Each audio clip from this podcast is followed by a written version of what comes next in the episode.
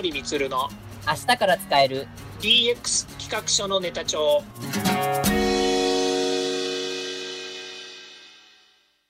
こんにちはサートプロの近森光ですこんにちは。アシスタントの堀内隆です。この番組は IoT、AI の教育事業の専門家、近森光が DX、デジタルトランスフォーメーションについて実際の事例を交えながら DX とは何か、DX でどんな未来ができるかをご紹介いたします。事例をもとにお客様や社内に提案する企画書に落とし込めるまでの使えるネタのネタ帳としてお届けします。よろしくお願いします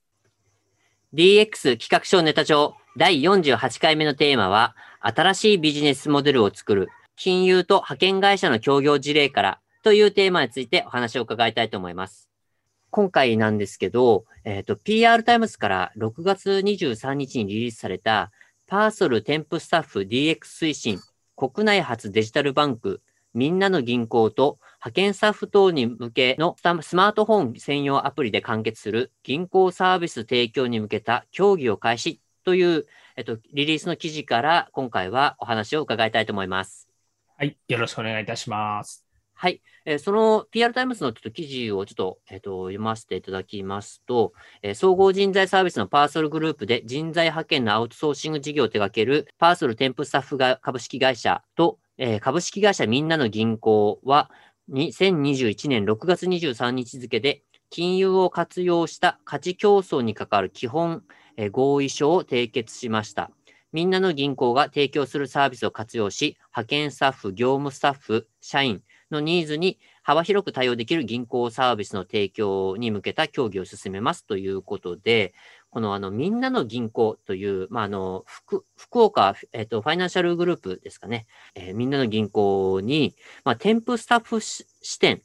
まあ、これはまだ過小なんですけど、を開設し、まあ、派遣スタッフ等のお金に関する幅広いニーズに対応するため、みんなの銀行が提供する金融機能、サービスを活用するということで、えー基本合意がこの発表されています。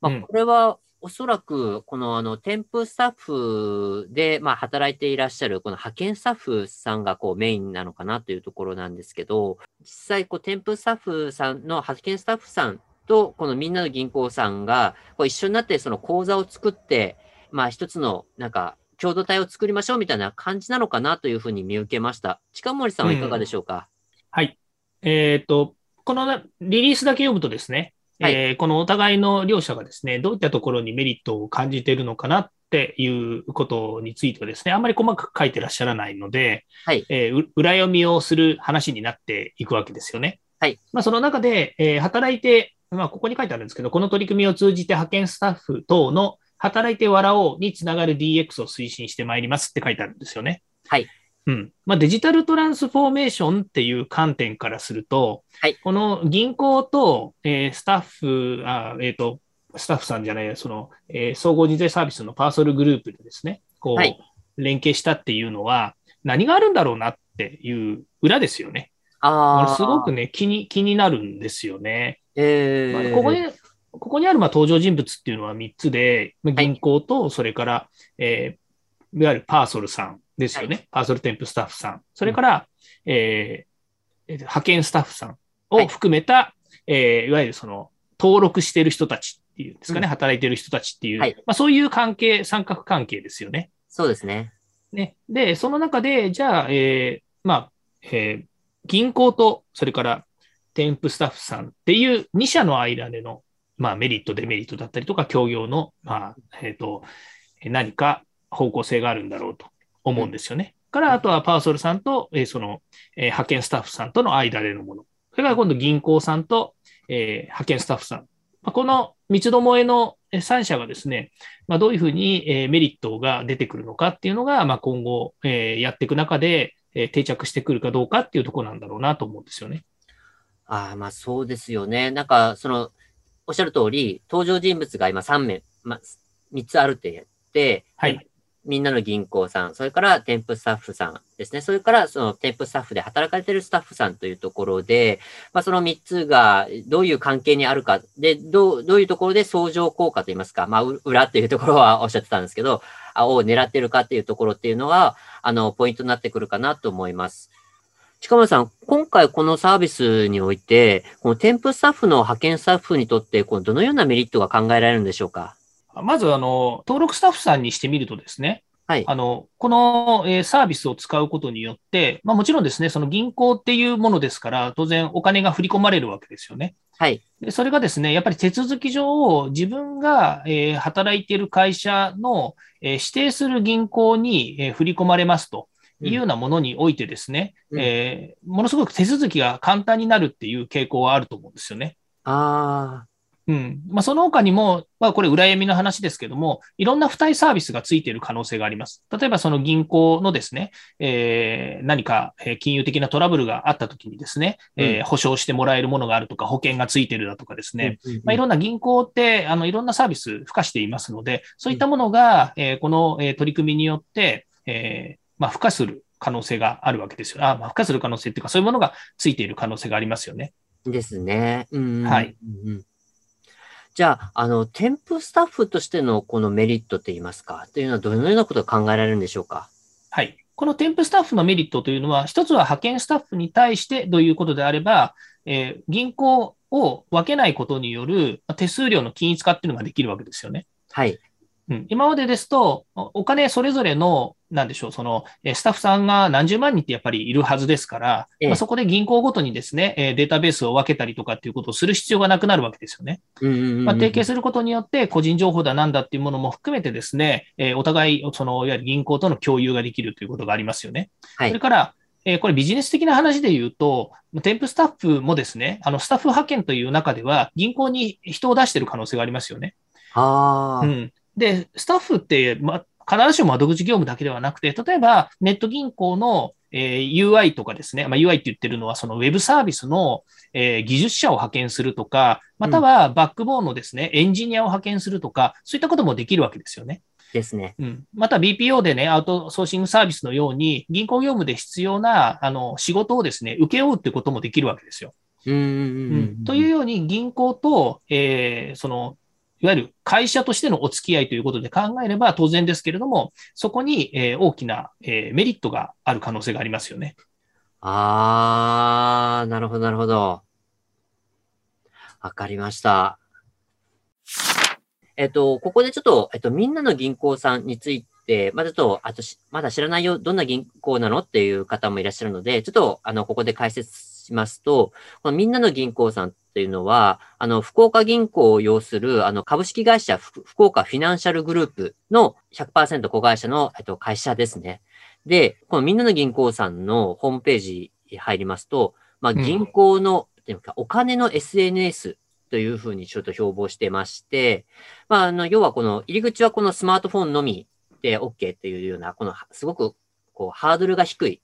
くて、すごく、そしてカジカジュアルなあのイメージですね。どちらかというと銀行ってこうか硬い、バチッとしたっていうようなイメージが、の銀行が多い中、このあの、すごいフランクな感じといいますか、カジュアルな感じで、まあ、スマートフォンのみで OK ですよっていうところと、まあ、とはいえ銀行としても普通預金は通常通りありますと。で、振込手数料もまあ200円、引き出し手数料は110円というところと、あとは、あの、サブスクリプションのプレミアムサービスとして、この月額600円で、えーまあ10回ないしは15回までのこのひ、えっ、と、振込手数料引き出しは無料。まあ、デビットカードのキャッシュバックも、あの、5倍付与されるというところが、まあ、まあ、他の銀行とは、こう、ちょっと違うところかなというところがあります。そもそも銀行って何なのって言ったときに、はい。これあの世代ごとでね、捉え方が違うんじゃないかなっていうところなんですよね。ほう。うん、例えば、私が思う銀行っていうのは、ええ重厚長大だったわけですよね。うーんとにか、く、大銀行、都市銀行、大銀行でなければ、うんやっぱりこう、えーお付き合いのベースにならないんじゃないかって思ってたんですね。まあ、もっと言うと、はい。えー例えば会社として銀行の口座を持つっていうことは、お取引先にやっぱり見てもらいたい。うんよくありますよね。例えば、あの、僕の会社ね、僕の会社、会社で言うと、僕の会社はりそな銀行と、に口座があるんですけど、はい会社設立した当時は三菱銀行も持ってたし、はい。海外の、えっ、と、お金のやり取りをするために、三井住友のぎ銀行口座の海外支店を使ったりとかって、いろいろやってきたんですよ、今まで。はい。はい。うん。で、それは何なのかっていうと、やっぱりこう、えーどこの銀行とお付き合いをあるか、してるかによって、お客様から見える姿が、あの、まあ、変わるんじゃないかとうんうんうんうんうん。いうふうに言われてきたんですよね。あ僕あはこう先あ先輩にそう言われてきたんですよ。ああ、わかります。なんか、あの、この銀行の、あの、口座持っといた方がいいよとか、なんか、例えば大銀行だからみたいな、ありましたよね、なんか。そうです。その、いわゆる手数料がいくらだとか、何がどうだとかっていうんじゃなくて、うん単純にネームバリューだったんですよね。ですよね。うん。で、先ほどね、堀内さんがおっしゃられたような、そのカジュアルっていうイメージとはもう程遠いんですよ。うーん。うん。本当にもう、ね、えー、なんだろう。よくね、映画にもありますようにね、銀行の映画って、ものすごい、こう、重たいイメージがあるじゃないですか。あります、あります。で、あのはい大が小を食うみたいなね、そういったことを言ったりとかね、まあ最終的にね、その平成の大合併みたいなので、うんえーこう銀行がね、こう、まあなんていうんですかね、その統合されたりとかはい、どんどんしてね、えーはまあ四大銀行みたいな感じに言われるようになりましたよね。ええ。で、それとはまあ並行してというか、それも、それがまあ、あの、何かのキーになってるのかわかんないんですけど、ネット銀行とかっていうのも今度出てきて、はいで、ネット銀行と、そういった、いわゆる、えー普通に言う、その、えっ、と、まあ、四大銀行っていうのの差で言うと、私はもう完全に、その、えーいわゆる四大銀行っていうのは、支店を作ったりとか、人をたくさん雇ったりとか、それから細かいところまで、あの、手が届くようなたくさんのサービスを作ったりとかっていうことをしてきた、ものすごく大きな組織体だというふうに思ってるんですよね。金融サービスもたくさん持っていると。はい。総合、百貨店みたいなもんですよね。なるほど、なるほど。えうえ。ん。それがまあ、あの、ネット銀行っ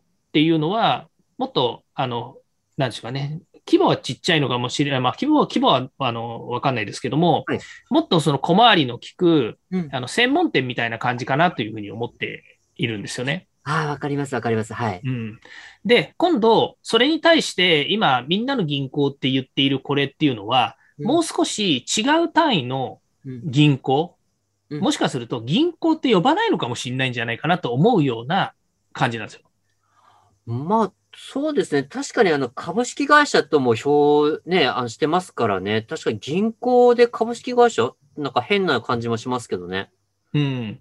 なんかね、みんなの銀行は銀行なんだけど、うん。この取り組みってお財布っていう感覚なんですよ。はあ、はあ、はあ、はあ、はあ、はあ、はあ、なるほど。うんうん。銀もう銀、まあ、いわゆる、お財布っていう言い方は、まあ、お金の話になるんだけど、ええ。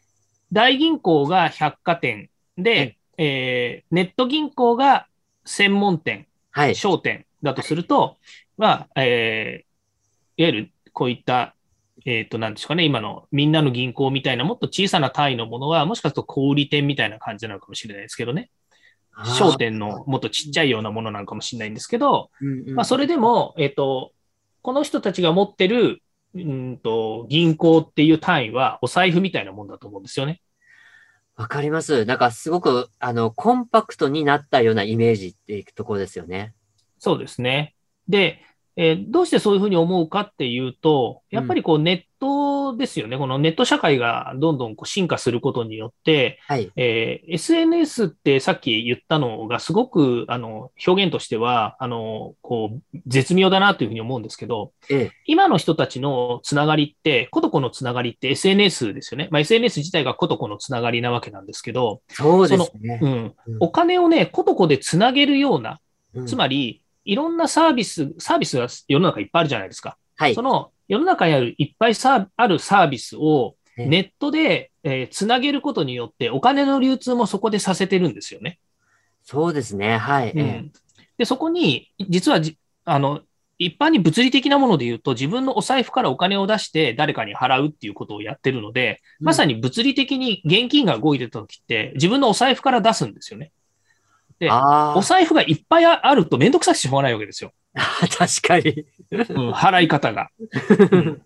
だからね、それが、あの、さっきも言ったように、じゃあ、私が使ってるりそな銀行から、いろんなね、お金を払うところのサービスとかね、そういったネットサービスにお金をどんどん払えるかというと払えないんですよ。うーんう。んうんで、それを解決したのは、実はクレジットなんですよね。クレジットカード。ああ、うん確かに。でクレジットカードがいろんなウェブサービスのお金を払ってくれる役割を持っていて、うんで、銀行からそのクレジット会社にお金を引き落とすっていう、まあね、お金を払うっていう形をしてたんですよ。はい。で、今度ね、新しくこう SNS でつながる、えーサービスの進化っていうのがあると、うん今度このね、SNS 銀行からあの自動的にお金が払われたりするんですよ。で、うん、それの感じやすいのは最近ある電子マネーの PayPay なんですよね。はあ、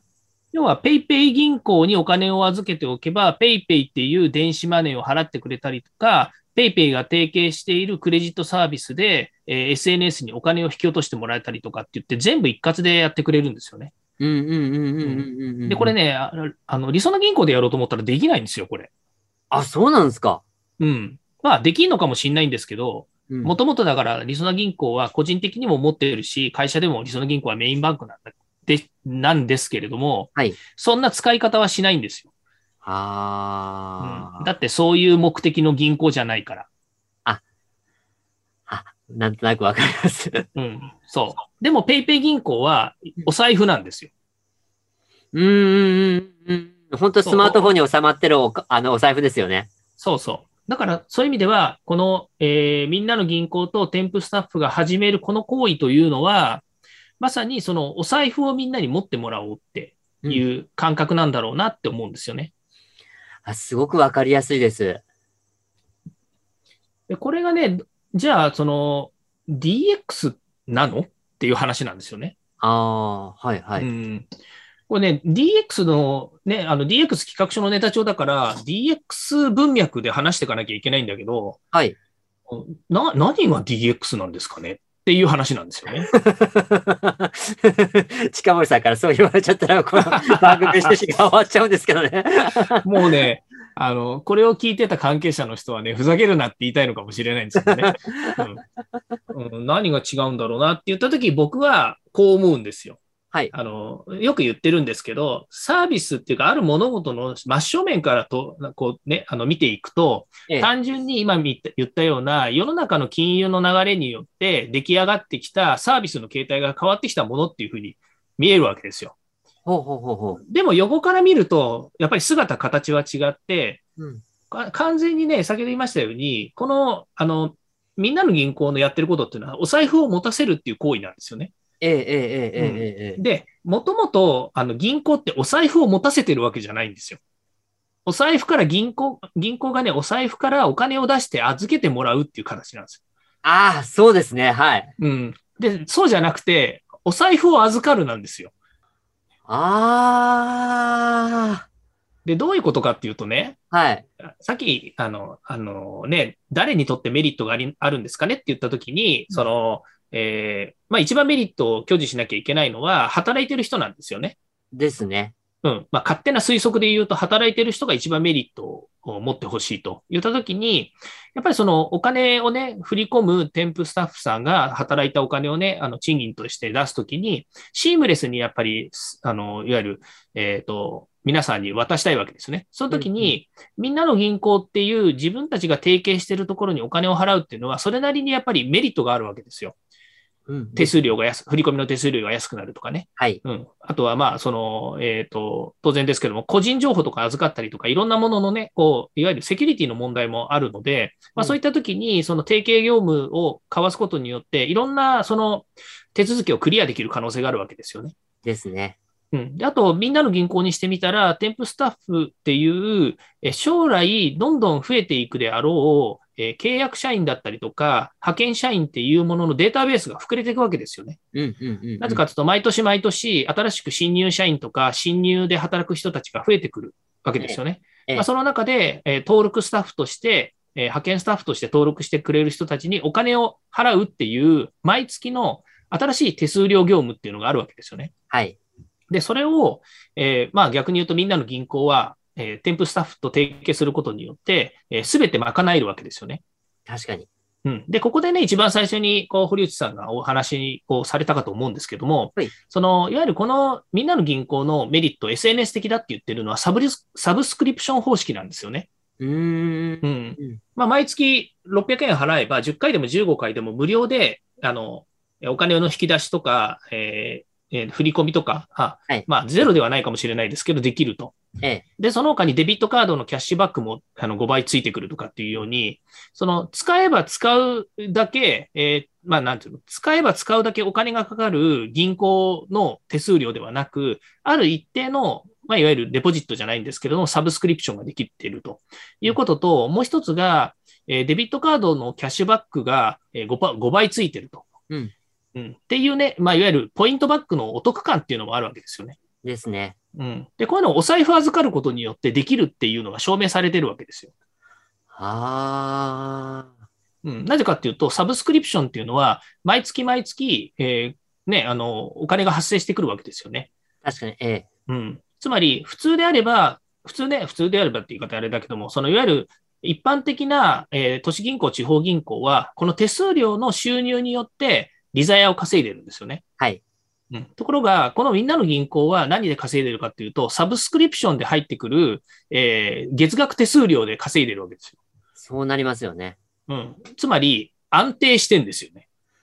大きいですよね、これ。うん、これね、このね、安定してるっていうね、毎月のリあの、下支えって、ものすごいビジネスする上でね、大切なんですよね。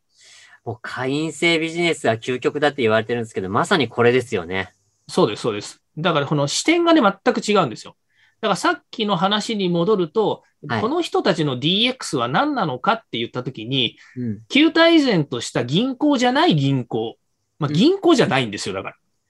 そうですね。銀行とは書いてますけどね、自分たちでは一応。そうそう。まあ、一般的な銀行は先ほど言いましたように、重厚長大、えーそのいわゆる、えっと、支店がどれぐらいあるかとかね、銀行員をどれだけ抱えてるかとか、まあそういうね、まあ、ものを見ていて、えー銀行の価値みたいなものね、あとはまあ、その預けてもらってる銀行のね、金額とかね、流通資産とかっていろいろあると思うので、はいそ。れとか、もともと銀行っていろんな不動産も持ってるじゃないですか。ええええええうん。だからそういうのをね、総額で、まあ、世界的にな、あの、まあ、基準があってね、えーすごい大きい銀行ですよねっていうのが、まあ、安心感になってたと思うんですけど、はいじゃあ、例えばみんなの銀行って言っているところの、例えば都市銀行、えー地方銀行が、まあ、こういう銀行業務でやっぱり名を馳せるというのは、全く違う視点で、違う捉え方で、えー銀行業務をや、銀行業務って言ったりは、銀行業務、お金を扱う業務をやってるっていうところに DX っていうものが、あの、当てはまるんじゃないのかなっていうふうに思いますよね。まあそうですよね。うん。まあ、そこで言うと、さっき言ってた、その、えーカジュアル感ですか？堀内さんがはいカジュアル感っていうふうに言ってたと思うんですけど、ええこのカジュアル感っていうね、これを演出したものっていうのが、このデザインなんでしょうね。これがすごく、えーまあ、若者にうんマッチしてる。うん若者に合うっていうこと、これが、あの、今の、えー時代に合ってるような、そんなイメージなんでしょうね。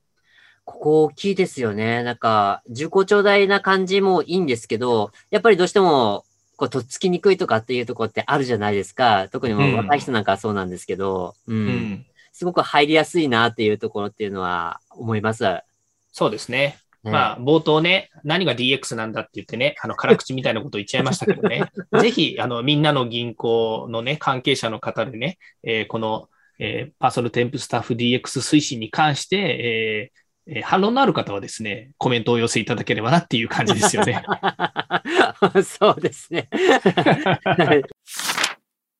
ああと僕、個人的に気がついたのは、あのーこのみんなの銀行さんって、この福岡の拠点を持つ、この福岡ファイナあフィナンシャルグループじゃないですか。うん。で、地方銀行だと、どうしてもやっぱその福岡、福岡だったら福岡県を中心にと周辺、まあ都道府県ぐらいしかできなかったと思うんですけど、うんこのみんなの銀行さんと、このパーソル、え添付スタッフさんと組むことで、添付スタッフさんのこの、いわゆる派遣スタッフさんって、おそらくなんですけど、北は北海道から南は沖縄までいらっしゃるんじゃないかなと思うんですよね。あーおっしゃる通りですね。うん。なので、全国から、その、いわゆる、いわゆる顧客、まあ、S まあ、このお金の SNS に入ってくださる方々が集まるっていうところもすごい、これもあの、いわゆる地方銀行単位で見たら、すごい DX 効果が出てるんじゃないかなって思うんですよね。うん、そうですね。うん。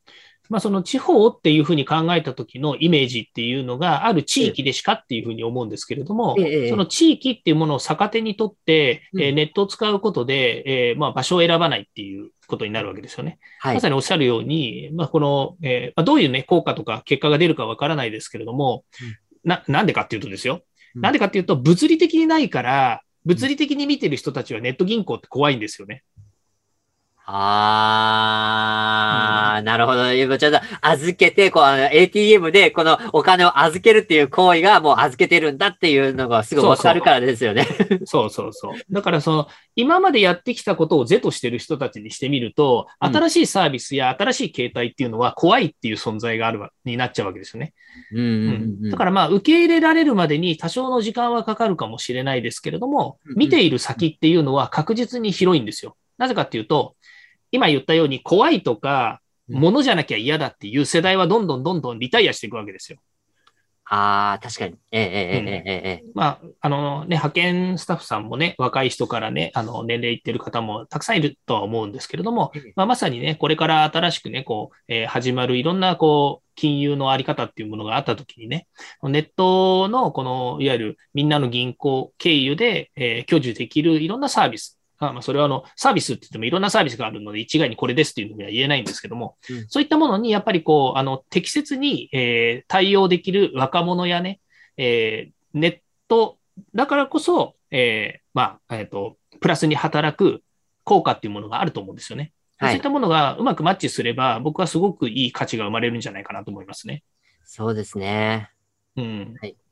で、もう一個言うとですね、えええっ、と、たまたま、あの、ちょっとこう、最近、えーバツバツアツアサービスっていうものがね、大好きでね、いつもいろんなこと言ってるんですけど、はうん。まあ、いわゆるその SARS って言われてるのはソフトウェアアザーサービスですよね。から、はえー PARS っていうのはプラットフォームアザーサービス。で、MARS と言ってるのはモビリティアザーサービスっていうように、ええ。まあ、それぞれ、まあ、いわゆるそのマーケットだったりとか、それからレイヤーだったりとかっていうものを通じて、何々アザーサービスっていう言い方をよくしてるわけですよね、最あ近。はい、えええうん。でね、このオンラインバンキングとかモバイルバンキングとかね、銀行業務っていうことを総称して何っていうかっていうとバンキングアザーサービスっていうらしいんですよ。ほうほうほうほうん。つまり先ほど申し上げていたような重厚長大なこれまでの四大銀行のようなね、日本で言うと四大銀行のようなサービスに対して、うん新しくこうオンラインバンキング、モバイルバンキングといったようなね、こう電子マネーのようなものっていうものがどんどんできてくるっていう風潮がこうごちゃ混ぜになってきてる。これをね、バンキングアザーサービスっていうらしいんですよね。う。ええまあ言うらしいんですよねと言ったらいいのか、まあだからこそ バンキングアザーサービスなんだろうっていうふうに思うんですが、まあ、要は、はえーまあこういうみんなの銀行の今回の件に代表されるように、まあ新しいですね、こう仕組みっていうものができてくると。うんで、いうことはですね、まあある意味で言うと、今までの銀行業務っていうのは装置産業だったわけですよね。うんうんうんうんうんうん。まあ、銀行自身が店舗をたくさん持つ。それから ATM とかの、まあ、電話網ですね。ATM 網を持つ。それから大規模の電産センターなどを持つということで、全部自前で作って、たくさんの行員を雇って、えー働いてたわけですね。そういう大きな装置産業であり、大規模なえーもの、大型なものだったわけですよ。それがですね、まあ徐々にこう見直しが図っていく中で、えー ATM のネットワークなんかはもう持たずに、全部スマホが、いわゆる、えっ、と、まあ ATM の代わりになるような、まあうん。ね、いわゆるネット間で決済をしていくっていうことに変わると、ATM すらいらなくなり、で、皆さん自分で持ってるパソコンとかスマートフォンで銀行間の、えっ、と、お金のやり取りだとか、支払いだとかっていうことができるようになってきたわけですね。はい。つまりはい。えーバンキングアズアサービスっていうですね、まあ、このものの中にですね、実はもう重厚長大な装置産業はいらないっていう部分が出てきたわけですよ。なるほど。うん。つまり銀行も、あの、そういう、なんでしょうね、いろんなこう、えーまあ、取り組みが進む中で、銀行自身がどんどん変わっていってる。まあ、ある意味で言うとで、銀行が DX してるっていう話なんですよね。うんその中に、まあこういったインターネットや、こういった様々なですね、えっ、と、えーサービス、こういったものが多様化する中で、それを連携していくっていうことがとても大事で、それがですね、スマートフォンなどのアプリによってですね、シームレスに、えー組み込まれていく。こういったものがあることによって、銀行サービスそのものがですね、本当にもう様々なサービスの一つとして捉えられてきているんですよね。で、うん先ほど言ったカジュアル感だったりとか、まあ、こういったデザインみたいなものにですね、こう変わってきている。ということで、一般の消費者からしてみると、銀行も特別なものではなくなったっていうことなんでしょうね。大きいですね。この銀行が特別なものでなくなったっていう、うん。この今の話にすごい集約されるなっていうふうに僕思いました。だってお財布だもん。みたいなね。今ので落ちますね、完全に。だってお財布だもんで。そうそう。僕からしてみると、ここは DX のポイントだろうなと思いますよね。そうですね。まさしくこの銀行すらを変えたというか、銀行をお財布に変えたことがこう DX って言えば良いんでしょうか。そうですね。お財布を握ることが世界を制すみたいなね。あね、最近東京オリンピックでね、重力5を制すとかね。なんかろいろこうね、あの日本が金メダルたくさん取って頑張ってるじゃないですか。はい。でそうすると何々を制するものは何々を制すみたいな言い方があるんだとするとね、はい。うん、お財布を制するものは金融を制すみたいなね。うまい。ええいいですね。オチがつきましたね。あちがつきましたね。じゃあ、というところで、ここで今日のネタ帳として最後締めくくっていただければと思います。はい。もう今言っちゃいましたけどね。あの、お財布を握るものは金融を制すですかね。まあというようにですね、まあ、DX ですよね。まあ、こういったものは協業による新しいビジネスモデル、こういったものをですね、作り出すということが今後重要になってきます。これまでもですね、ネットの世界ではサービスの組み合わせ、何々かける何々っていうものがとてもやっぱり重要だっていうふうになってきたんですけども、はい銀行がよりそのコミュニティ化していく、していっているっていう中でですね、やっぱりこう、えー本当に銀行って特別なものっていう意識があのなくなってきてると思うんですよね。もちろん、金融業務ってはい国の、やっぱり、えー国のですね、えーいわゆる認定業務というかですね、あの、権利なので、この銀行っていう、銀行を運営するのはですね。ええ、ええなので、そういう意味では、まあ、ものすごいお金に関してはシビアな、あの、ことなんです。だから銀行を新しく立ち上げるとか、作るっていうのも、ものすごい大変なことだし、一般の人にやっぱりできないですよね。はい。うん。だけれども、一般のユーザーの方からしてみると、銀行っていうのは特別なものではなく、本当にそのコミュニティ化した中で、えーコモディティ化した、つまり一般化したものになってきてるわけですよね。ままあ、その中で、うん、その中で、こう、デジタルをね、利活用して、どう、えーまあ、いわゆる変革させていくのかっていう DX の流れで言うと、銀行自身がこれを銀行として捉えるんではなくて、まあ、新しい、えーまあ、お財布のね、サービスの一つというか、いろんなサービスが連携している、まあ、一つの窓、窓口というのか入り口のような形で捉えてもらう。まあ、そのためのお財布っていうふうに考えた方がいいのかなというふうに思いますね。そうですね。本当にもう銀行でというよりはお財布になったっていうところですね。そうですね。うん。まあ、コミュニティ化している流れの中で、えーそういう変化っていうものをですね、着実にこう実装していくという銀行のあり方っていうのが、やっぱり今後の成功する道筋なのかなと思いますね。では、そろそろエンディングの時間になりました。